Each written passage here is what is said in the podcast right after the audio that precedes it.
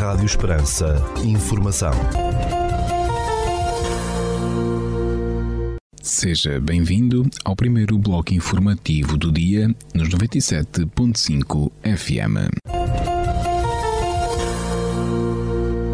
Estas são as notícias que marcam a atualidade neste domingo, dia 7 de agosto de 2022. Notícias da região. Um projeto centrado em sistemas agroflorestais regenerativos, com vertente de prestação de serviços e produção sustentável de alimentos, venceu o primeiro concurso de ideias de negócios Startup Montemoro Novo. Intitulado Erva Brava, o projeto de Ricardo Silva e Liliana Vinagre ficou em primeiro lugar nesta edição inaugural do concurso, recebendo 1.500 euros e a incubação gratuita durante um ano na startup, entre outros prémios, referiu o município Montemorense. Em segundo lugar ficou o projeto Ponto Crudo, por Filipa Cabrita, Catarina de Viti, Joana Benhaja e Tânia Teixeira, ideia, que foi galardoada com mil euros e seis horas de consultoria em gestão, consiste no desenvolvimento e produção de revestimentos de interiores de argila saudáveis e ambientalmente responsáveis. Um homem de 23 anos foi detido no dia 2 de agosto pela GNR por suspeitas de tráfico de droga, tendo os militares apreendido quase 200 doses de AX no Conselho de Ponte Soura, revelou aquela força de segurança. Em comunicado, a Guarda Nacional Republicana indicou que o suspeito foi detido por militares do posto territorial de Ponte Soura aquela sede do Conselho e que tinha na sua posse 196,20 doses de haxixe que foram apreendidas. A detenção aconteceu no âmbito de uma ação de patrulhamento e prevenção criminal. A GNR abordou um veículo suspeito cujos ocupantes mostraram um comportamento nervoso, pelo que foram revistados, acabando a droga por ser encontrada na posse do homem que foi detido. O alegado traficante foi constituído arguído e os factos remetidos ao Tribunal de Ponto de Soura. A Câmara de Moura tem aberto até o dia 19 de agosto o período de inscrições para o concurso de MEIs que se realiza durante a feira de setembro. Segundo o município, a 28ª edição do concurso integra o programa da Feira de Setembro, Artesanato, Turismo e Natureza, que vai decorrer entre 8 e 11 de setembro no Parque Municipal de Feiras e Exposições de Moura. O concurso, que só podem concorrer meios provenientes de apiários instalados no Conselho de Moura e em conselhos limítrofes, pretende valorizar a apicultura, promover o mel como um produto regional de excelência e criar oportunidades de negócios, acrescentou a Câmara Municipal de Moura. A Câmara de Santiago do Cancém tem aberto o concurso para a atribuição de bolsas de estudo a estudantes do Conselho que frequentam o ensino superior no próximo ano letivo.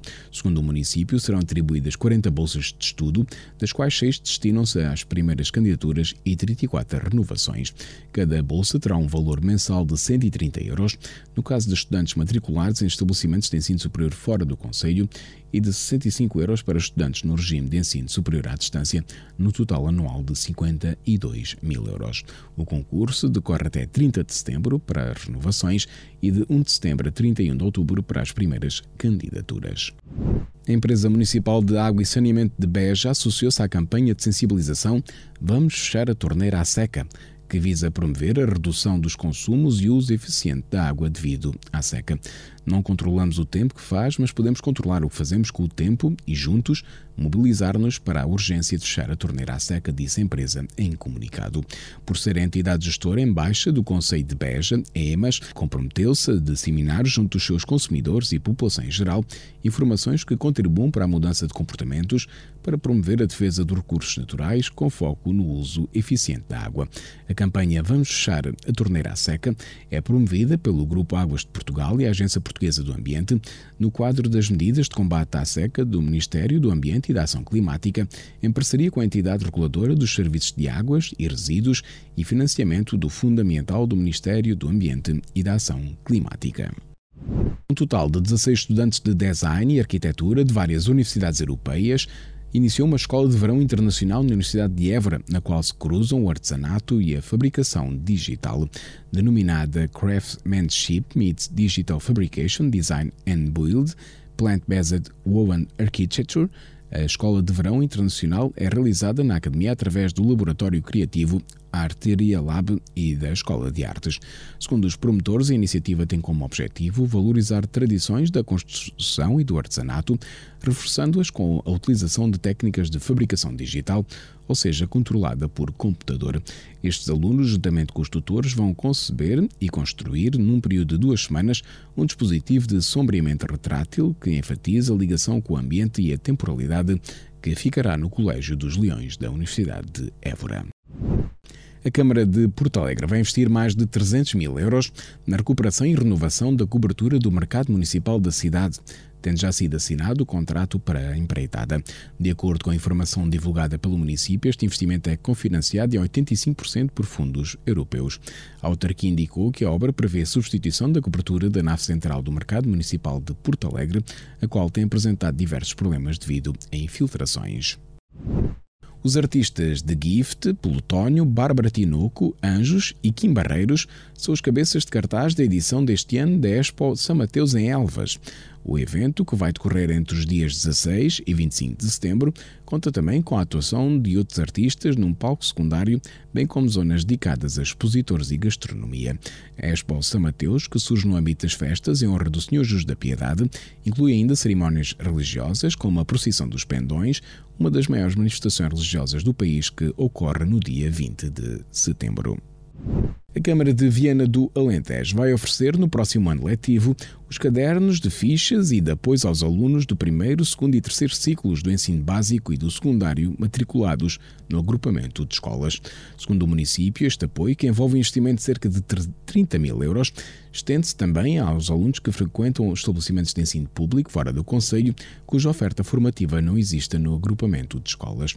A iniciativa visa aliviar o esforço financeiro das famílias, bem como promover a igualdade de oportunidades no acesso ao ensino no arranque e preparação do novo ano letivo 2022-2023, sublinhou a autarquia de Viana do Alentejo. Rádio Esperança. Informação. Notícias da Igreja.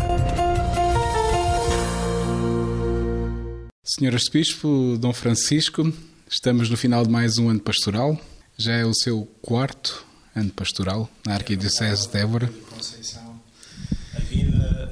corre e o tempo uh, não para, está-nos sempre a desafiar. Mas é bom nós podermos, de facto, fazer esta experiência de peregrinos neste tempo que nos é dado viver e com esta uh, dimensão de desafio que nos é proposta. Por isso, damos graças a Deus. Senhor Bispo, eh, o ano pastoral é o terceiro de um quadriênio, seria um triênio inicialmente, mas depois a pandemia prolongou aqui o segundo ano. Este uh, prolongou o primeiro ano, este foi assim o segundo ano desse triênio pensado, que agora é um quadriênio, foi o terceiro ano deste quadriênio, dedicado aos discípulos missionários da Esperança, neste sentido de cuidar e inserir os estudantes da Esperança. A pandemia uh, ainda marcou bastante este ano pastoral e social, mas agora falamos do ano pastoral. Mas ainda assim hum, as comunidades foram resilientes e conseguiram levar à prática os grandes momentos do, do plano pastoral, se quer um pouco aquém, às vezes, dá alguma participação, também com, algum, ainda com alguma prudência, com alguns medos, alguns receios.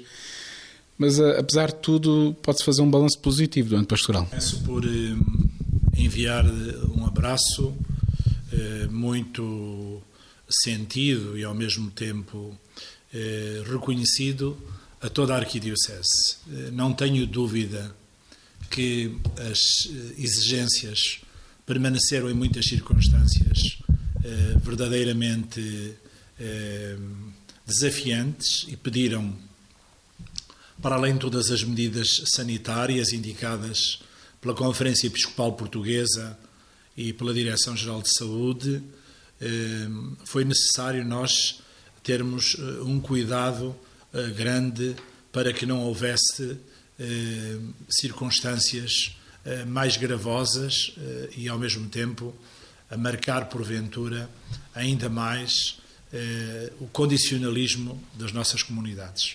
Um agradecimento muito grande aos presbíteros, aos senhores padres, que souberam ser prudentes, souberam sentir o apelo eh, na situação contextual de cada um deles.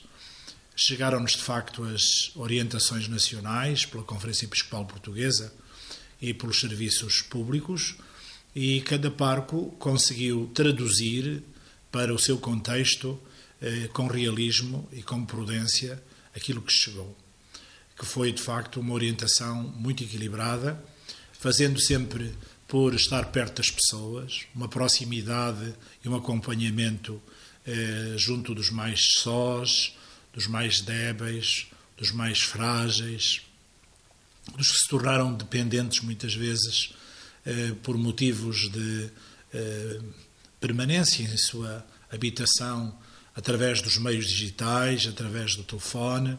Quero também abraçar com muita gratidão eh, os centros sociais e paroquiais, as Santas Casas da Misericórdia. Eh, não posso deslocar, de facto, eh, estas realidades eclesiais, desmembrando-as de toda a comunidade humana. Os bombeiros voluntários, a proteção civil. Tenho que agradecer muito, eh, de uma maneira rigorosa e ao mesmo tempo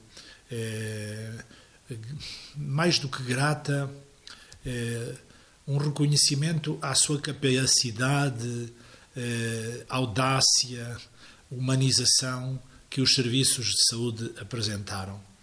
Muito concretamente, todos os técnicos de saúde. E foi assim, Pedro Conceição, que a nossa Igreja viveu o contexto do Advento, o contexto do Natal, podemos dizer mesmo que grande parte da Quaresma, com as máscaras, eh, com um distanciamento prudencial, com a preocupação do gel e até à Páscoa praticamente não podemos contar com eh, um espaço amplo para a criatividade, para, enfim, eh, os dinamismos que eh, Pastoral Diocesana pensou. Foi então a partir da Páscoa que nós pudemos partir para mais longe. Eu recordo aqui eh, aspectos fundamentais. Efetivamente, o primeiro passo eh, que nos inspira é o Papa Francisco, quando nos fala de uma igreja em saída, não uma igreja fechada em si, que é o procurar e o acolher choca com tudo isto. Procurar é sair, acolher é receber quem vem de fora. Portanto, quando demos início a este ano pastoral, eh, a este eh, quadriênio, nós esperávamos que de 19 a 23 pudéssemos fazer de facto o encontro com aqueles que buscam uma luz, que querem encontrar uma fonte, que sentem necessidade eh, de uma bússola e de uma âncora. Porém, muito limitada foi esta circunstância. De tal modo que este procurar e acolher nos ocupou dois anos. O ano pastoral 19-20 e o ano pastoral 20 e 21. Com aquela frase que todos lembramos, que esteve em cartaz, eh, cuidar, eh, de facto, de procurar o irmão, cuidar de o acolher com cuidado e, e, e toda eh, a atenção e desvelo, é viver este desafio de Jesus. Vinde a mim vós que andais cansados e oprimidos e eu vos aliviarei. Mateus 11, 28. Não há dúvida que a Igreja é a presença de Cristo no mundo. E o que é que há de esperar uma pessoa que vai à comunidade cristã se não encontrar cristãos?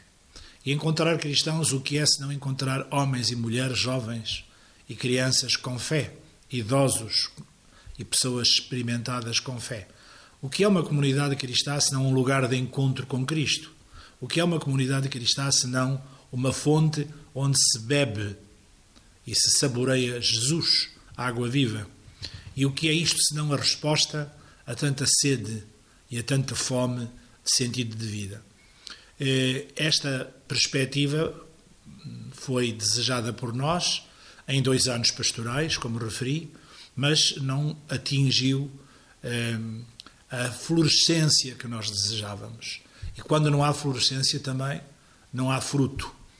Pelo menos eh, aos olhos dos homens, só Deus sabe no coração o que foram os dois primeiros anos. Aquilo que foi o esforço no momento mais, enfim, crítico da pandemia. Depois, eh, nesse contexto, lembra-me eh, da paragem da visita pastoral. Foi muito interessante porque eu tinha feito anos dia 12 de março, eh, estávamos no ano 20 e no dia 13 de março recebi, de facto, o comunicado do então Presidente da Conferência Episcopal, o Sr. Cardeal Patriarca, Dom Manuel Clemente, que tínhamos que refletir muito seriamente em encerrar as nossas comunidades no que diz respeito ao culto. E assim aconteceu. Ehm, no dia 14 eh, e 15, que era um sábado e um domingo, já não tivemos celebrações. Fomos os primeiros a perceber que hum, o sinal do tempo obrigava a recolhermos-nos naquela realidade primeira que é a família. E fizemos todos essa experiência do valor da família, do valor da casa. Regressamos a casa e percebemos que a casa é a nossa última instância de recurso e ao mesmo tempo de resistência. Foi eh, depois eh, a vivência eh, deste novo ano, com esta proclamação, depois de procurar e acolher, encontrámos-nos com pessoas muitas vezes cicatrizadas, feridas, com rasgões a sangrar uh, interiormente, que são as mágoas, que são as desumanidades, as consequências do mundo desumano e que fazem uh, efetivamente uh, o sofrimento uh, acentuar-se, sobretudo quando se faz a experiência de estar só no meio de muita gente. Porque isso equivale efetivamente a ser desprezado, abandonado, preterido, de certa maneira marginalizado a não valer o tempo dos outros. E uh, passa-se a um segundo momento, depois deste colher, procurar e acolher, que é de facto cuidar das feridas e inserir na família. Pôr a toalha branca, pôr a mesa e servir a refeição depois dos curativos primários feitos. E esta frase que nos conduziu de uma beleza muito, muito grande, eh, dá-lhe voz de comer, João 6:27, preencheu então este ano pastoral 21-22, o terceiro ano. Lembro-me que percebi que era necessário consolar o povo de Deus. E por isso, a visita pastoral que ficou parada em São Vicente eh, e Santa Eulália, foi ali que terminou, eh, depois de ter visitado o Conselho de Monforte, tinha que continuar. E tinha que continuar no resto da vigararia de Elvas, ou seja, o Conselho de Elvas, o Conselho de Fronteira e o Conselho eh, eh, de Campo Maior e o Conselho também de Avis. Então procurei, a partir do Natal, eh, já no ano eh, recente, 2022, visitar todas estas comunidades. Apenas na possibilidade de celebrar a Eucaristia ao domingo, tal qual como estávamos, com distanciamento, com gel, com máscara.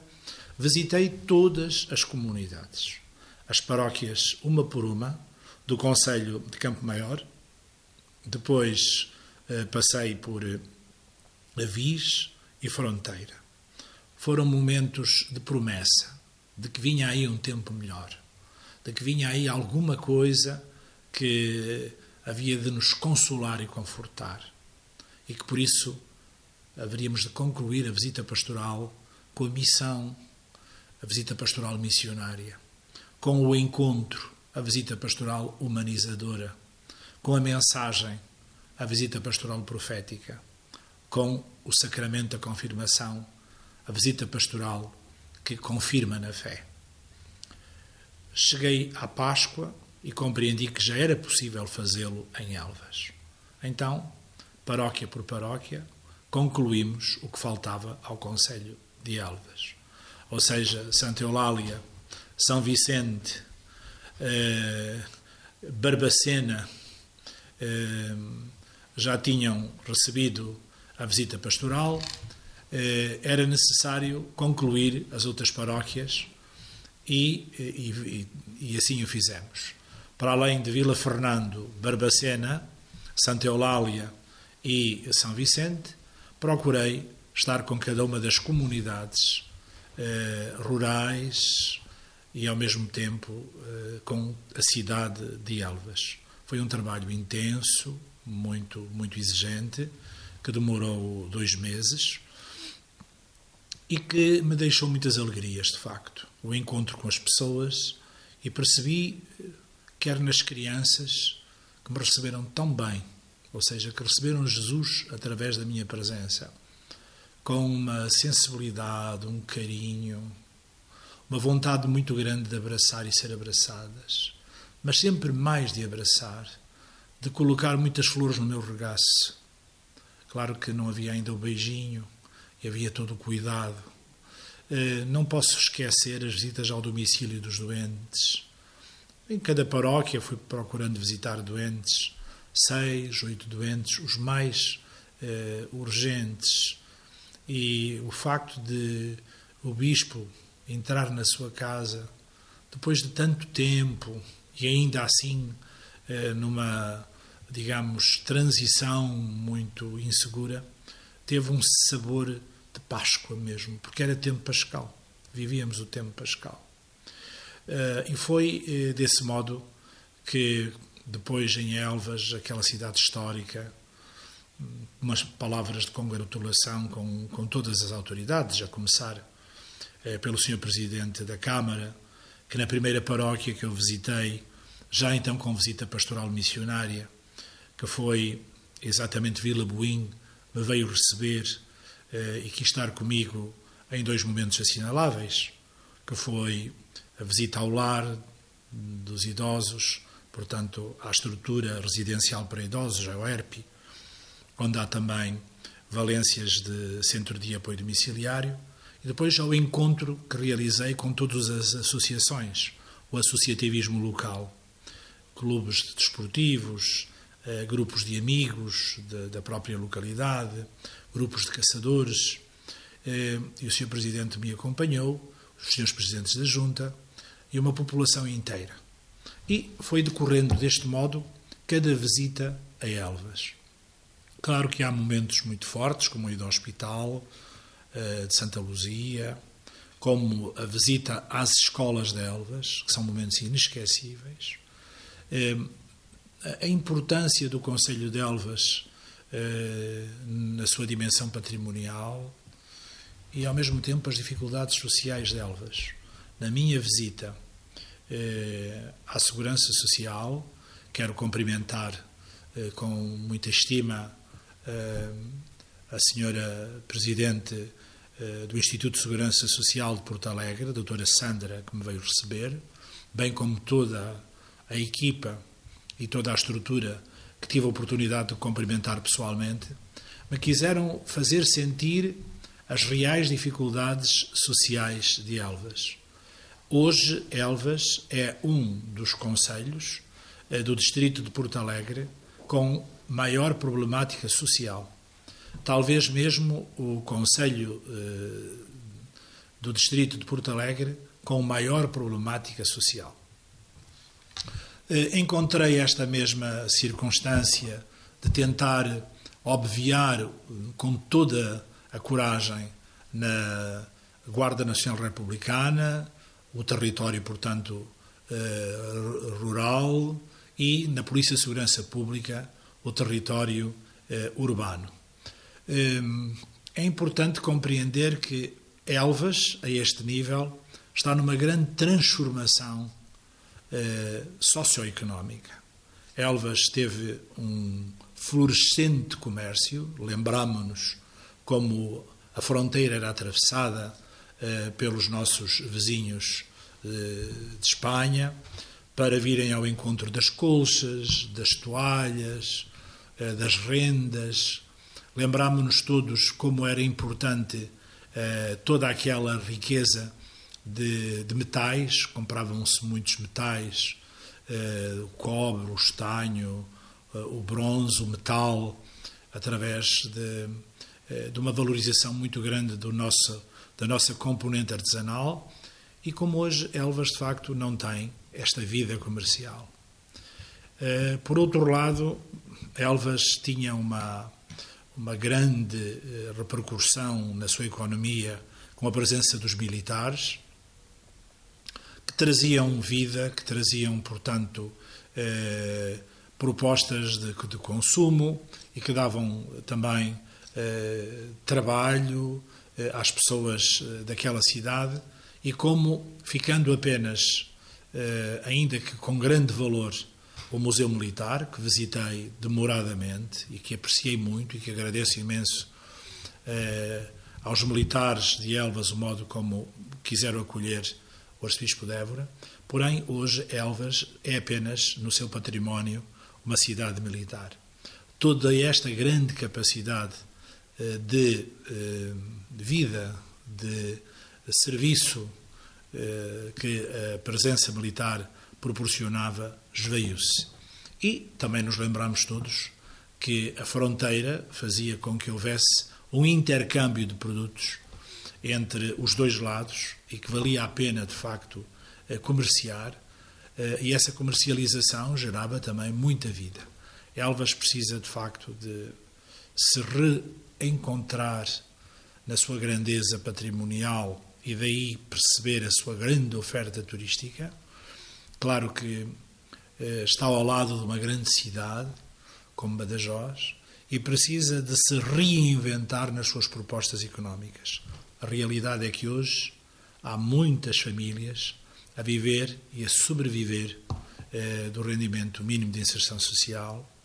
Há carências muito grandes e não podemos deixar de recordar o trabalho que é feito pela própria Igreja, através, por exemplo, do movimento Teresiano Apostólico, MTA, eh, eh, com a liderança das irmãs teresianas, entre as quais a irmã eh, Fátima Magalhães.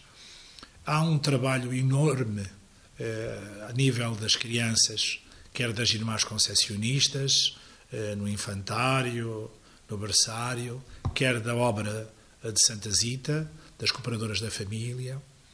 Não podemos esquecer a presença muito atenta da Pastoral da Saúde nas diversas paróquias, quer eh, da parte muralhada da cidade, quer das duas novas paróquias, Santa Luzia e o Senhor eh, da Boa Fé.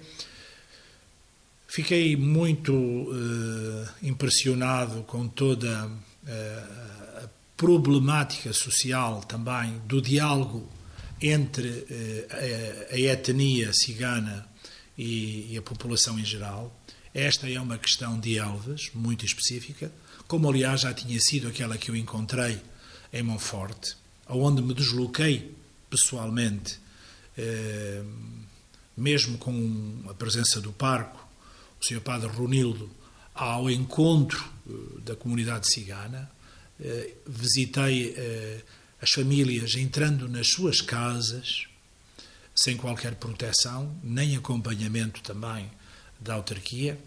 E a mesma coisa uh, em Elvas. Quis-me encontrar com uma família simbólica da etnia cigana, que tem um filho que tem uma doença progressiva e degenerativa, um filho que é um homem, que é um, um homem jovem, casado, e que está de facto em, numa situação de oxigenação, eh, numa cadeira própria, eh, enfim, numa situação eh, muito exigente e, e muitíssimo delicada. Foi muito interessante no sentido de tentar calçar os sandálios dos outros e perceber eh, o chão frio, gelado eh, ou escaldante e quente de uma vida quando nos propõe o pé descalço, que vivi com o diálogo eh, realizado com estas duas famílias, pai e mãe, filho e nora e eh, as crianças pequeninas, os netos. Ali entendi claramente que nos temos que ouvir e que a solução eh, da relação entre as eh, realidades eh, sociais que representa a cultura eh, nossa, eh, dita dos portugueses e dos, eh, da etnia portuguesa, mas de origem cigana, passa pelo diálogo. Temos que nos aprender a escutar e temos que nos aprender e temos que aprender a eh, partilhar as partes eh, de dor que toda a pessoa experimenta na peregrinação da sua vida e a partilhar também as capacidades e os sonhos que todos levamos. Eh, eu fiquei a perceber melhor a dificuldade de convívio e de relação que muitas vezes acontece entre eh, a cultura tradicional portuguesa, original, originária, e esta centenária cultura portuguesa de etnia cigana. Eh, diria, numa palavra, que, como o arcebispo de Évora, esse foi o ponto muito saliente, sem deixar de referir a presença da Imaculada Conceição, a Senhora da Conceição, eh, de Vila Viçosa, que me acompanhou sempre na sua veneranda imagem. Poderia dizer mesmo eh, que, mais do que tudo, a sua presença foi eh, a abertura dos corações e a confirmação de que Jesus estava ali, porque foi ela que nos trouxe Jesus. Poderemos depois falar um pouco sobre os 375, 376 anos destas celebrações, mas eh, queria salientar agora eh, na evangelização, enquanto bispo, este ponto alto. Termino referindo a enorme solicitação que houve das paróquias para a celebração do sacramento da confirmação. Há vários anos, em alguns casos, não era possível haver o sacramento da confirmação, porque eh, não era permitido devido à problemática do Covid ou da Covid, e como tal eh, eu tive hum, a alegria e ao mesmo tempo o desafio de me desdobrar em muitas celebrações. Acredito, agradeço também ao Sr. Arcebispo Dom José Alves, nosso emérito, a ajuda que deu em alguns casos, porque não seria possível eu só. Eh, portanto, estamos numa eh, expectativa eh, de um novo ano em gratidão a Deus e a Nossa Senhora por tudo aquilo que vivemos e que foi acontecendo eh, nas paróquias. As celebrações da confirmação foram momentos de festa, de encontro das famílias, momentos muito, muito interessantes. E como esquecer algumas festas e romarias que não se faziam e voltaram a fazer. Por exemplo, Nossa Senhora da Boa Nova, que eu fui presidir diretamente, pregando o próprio eh, tradicional sermão do encontro, uma multidão de milhares e milhares de pessoas, algumas das quais choravam, outras iam descalças, fazendo penitência, no sentido muito profundo de gratidão. Obrigado, Senhora da Boa Nova. Não posso, de facto, eh, esquecer ou, ou passar por cima de, de, sinais muito fortes que foi celebrar dentro do possível as festas do Senhor Jesus da Piedade em Elvas, ainda com muitas restrições, mas com que alegria. De facto, nós valorizamos as coisas muito mais depois de experimentarmos, não as termos. Aí é que nós sabemos quanto gostamos da nossa cultura da nossa tradição e da nossa fé. Senhor Bispo, perspectiva-se este último ano do quadriênio, um ano marcado pela juventude e também por este uh, sínodo que terminou agora a fase diocesana e, e que vai decorrer agora esta fase continental até outubro de 2023 mas em Portugal, concretamente, a JMJ 23 em agosto do próximo ano vai marcar, começa já, não é? Já, já começou, aliás, mas agora este ano é mesmo o ano de, de atingir toda a velocidade para esse encontro. Que grande desafio, que grande desafio. De facto, nós pastoralmente temos eh, feito cumprir dentro das nossas possibilidades e das nossas limitações este eh, grande programa pastoral do Papa Francisco a alegria do Evangelho, Evangelho Gáudio. Antes de tudo, procurar e acolher, cuidar e inserir. E agora temos, de facto, que confiar e enviar. Depois de nós procurarmos a pessoa que sofre, acolhermos a pessoa que bate à porta e pede abrigo, de, de cuidarmos atenciosamente, eh, de uh, colocarmos no centro da nossa família a nossa mesa, inserindo o que falta. Entregar-lhe a chave da casa, confiar-lhe absolutamente a nossa família e dizer: Tu és da nossa família. Depois destas palavras, vinde a mim, vós que andais cansados e oprimidos, e eu vos aliviarei, e dai-lhes vós de comer, o que falta senão levantai-vos, levantai-vos apressadamente para ti, como Maria, que naquela palavra, Lucas 1, eh, 39, levantou-se e foi apressadamente para a montanha ao encontro de Isabel. Então, este é o desafio eh, muitíssimo eh, premente, que é o desafio da confiança total e do envio. Só se entrega, de facto, a chave a quem se confia. E pela minha experiência humana e por tudo o que nós conhecemos, enfim, pelo nosso estudo, pela nossa investigação, quando alguém é desvalorizado, quando alguém cai numa situação de solidão, de abandono, de desconsideração, o que há de mais belo do que ver que alguém confia nele? Imaginemos uma pessoa que faz uma experiência prisional é maravilhoso essa pessoa encontrar alguém que lhe dê a inserção social, o trabalho, eh, num emprego digno e que lhe confie, que diga: Tu falhaste, mas não deixaste de ser um homem, uma mulher, uma pessoa. Está aqui a chave. Tudo isto faz de novo e nos refaz de novo. A confiança é alguma coisa que nos faz renascer. A confiança é uh, algo que nos levanta da prostração. E sem dúvida que confiar significa exatamente uh, renascer. E é este desafio que este novo ano nos dá. Confiar na nova geração, confiar em absolutamente no futuro, confiar na pessoa, confiar em Deus. E esta confiança leva-nos de facto eh, a uma atitude muito profunda de esperança, eh, uma atitude muito profunda eh, de uma partida em conjunto, confiar e enviar. Vamos juntos, vamos percorrer o caminho eh, em conjunto. Vamos lá. E vamos em direção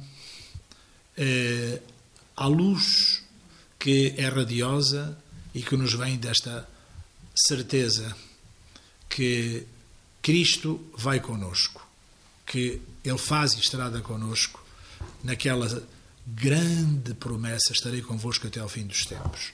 Então, nós queremos eh, confiar e ir juntos, eh, fazermos o caminho juntos, que alguém volte a ser pessoa na certeza de que tem uma família que o ama em nome de Deus tal qual é. E um dos momentos para estarmos juntos vai ser o grande encontro mundial da juventude. Sabemos que é uma experiência única, inolvidável, eh, que marca uma geração e por isso eu gostaria que nenhum jovem se privasse desta oportunidade, porque vai ser o grande acontecimento da sua geração em Portugal. Não há nenhum encontro em Portugal que se aproxime sequer em, em termos quantitativos deste grande encontro e em termos qualitativos muito mais ainda. Acreditamos que os jovens portugueses uh, que não se vão deixar prender por preconceitos, porque é para todos, os que vão à igreja, os que não vão à igreja, uh, nós vamos estar juntos e vamos fazer a grande experiência da globalização, a grande experiência da humanidade. Vamos estar, porventura, ao lado de um filipino, ao lado de um coreano, vamos conviver com uma pessoa uh, que vem da Oceania, da Austrália, e vamos perceber o que é a humanidade, afinal. É raro ter uma amostra destas. Uma amostragem deste tipo faz com que seja uma experiência laboratorial de humanidade.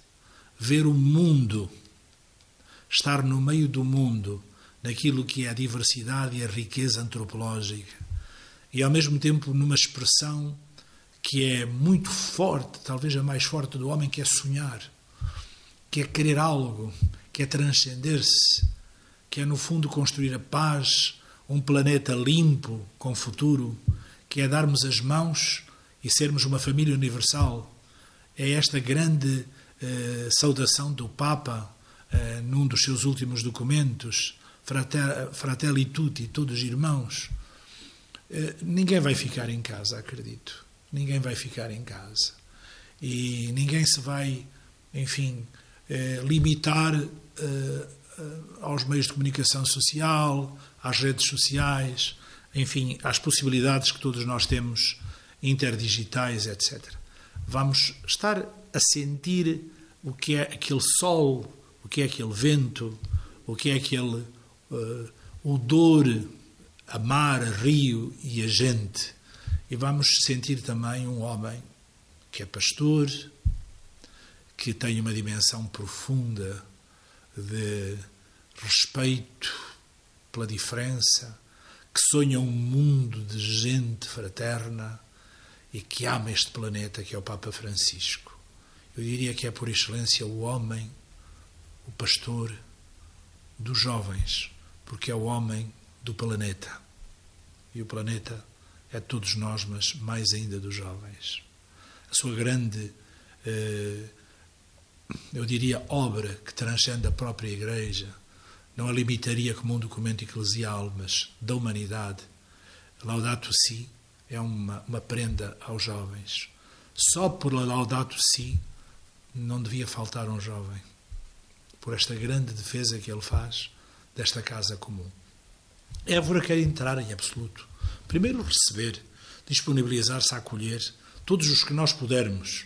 Estamos, enfim, com um serviço eh, constituído eh, com, com, enfim, toda a preocupação de qualidade, o CODE, o Comitê de Organização Diocesana, eh, que é presidido pelo padre eh, Fernando Lopes, eh, conta com a presença também do padre Tiago Carlos, o mais jovem sacerdote, que representa os jovens, e um grupo de, de jovens eh, preparados e amadurecidos e com leques profissionais eh, enfim, de perícia e de, e de capacidade. Queremos receber com as famílias que abram a porta, queremos receber com as paróquias que se disponibilizem a acolher e, ao mesmo tempo, a cuidar destes jovens.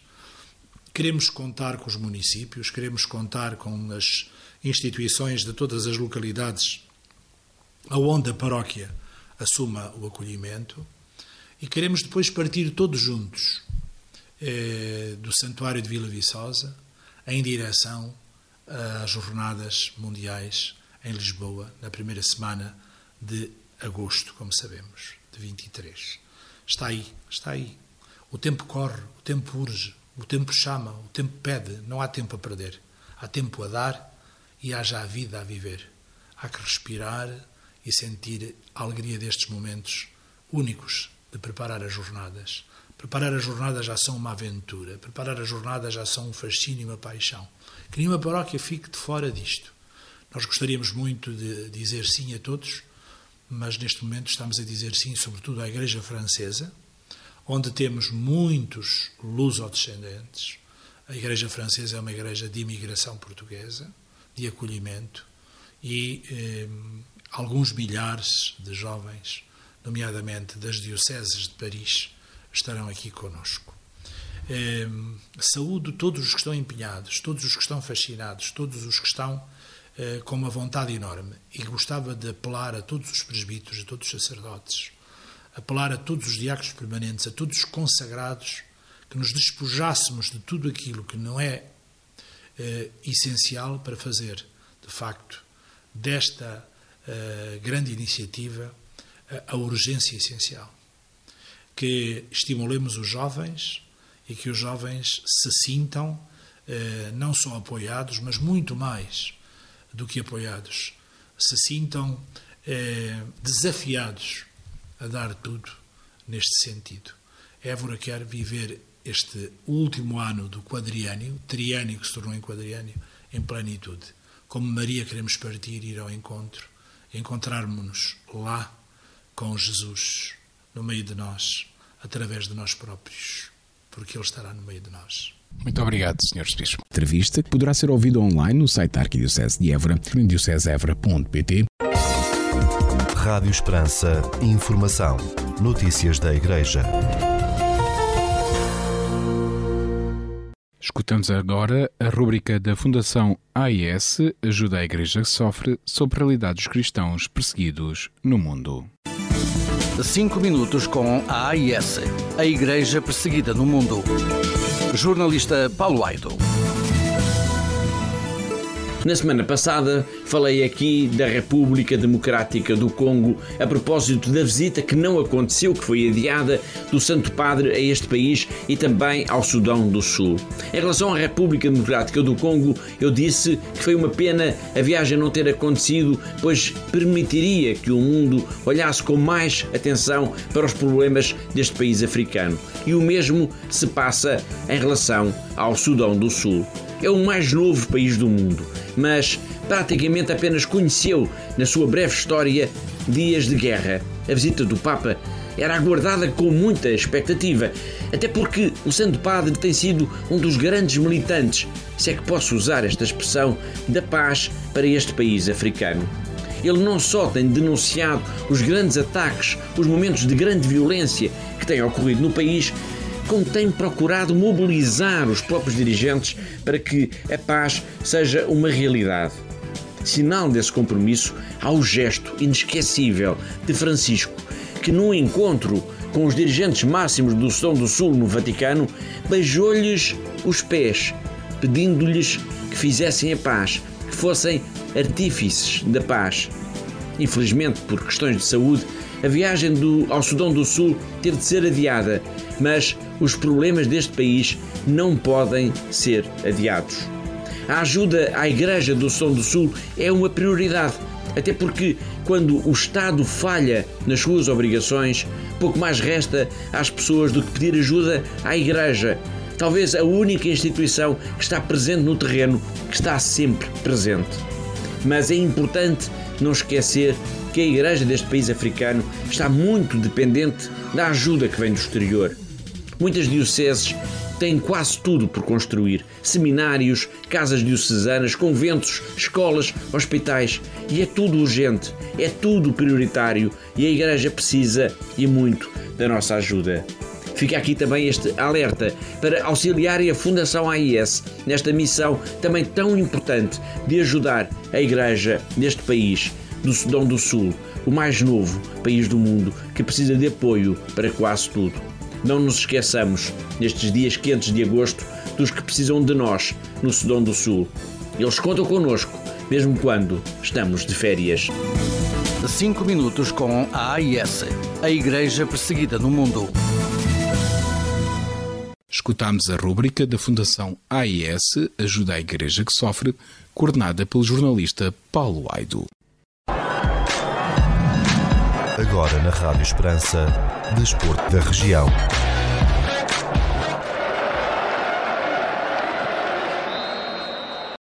A Câmara de Alcácer do Sal adjudicou a empreitada de requalificação da relva sintética do Estado Municipal pelo valor de 147.094 euros. A obra adjudicada à empresa Mundo Portugal SA inclui remoção da relva sintética atual ou fornecimento e aplicação de nova relva sintética, entre outros trabalhos. A cobertura da bancada do estádio do Moura Atlético Clube vai beneficiar de obras de reabilitação no investimento total de quase 100 mil euros, divulgou a Câmara Municipal de Moura.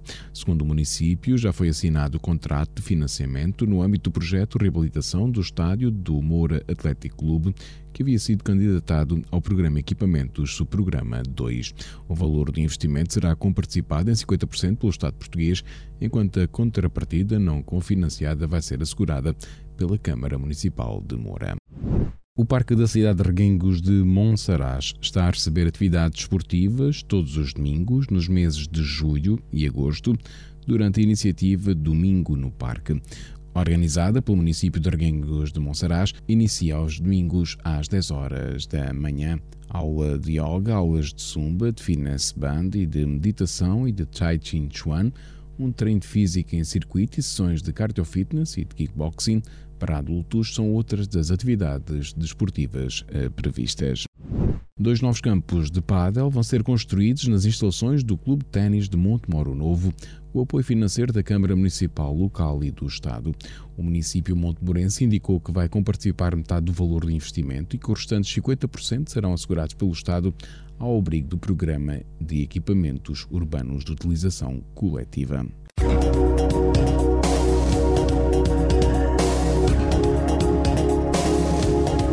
Segundo o Instituto Português do Mar e da Atmosfera, para este domingo, dia 7 de agosto, no Conselho de Portel, temos céu pouco nublado com 35 graus de temperatura máxima, 15 mínima e o vento sopra moderado de oeste.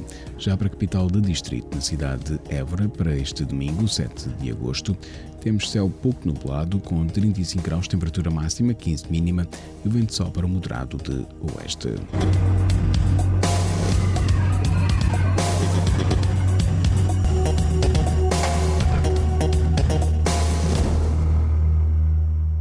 Este bloco informativo fica por aqui. Mais informação nos 97.5 FM às 18 horas. Boa tarde. Rádio Esperança. Informação.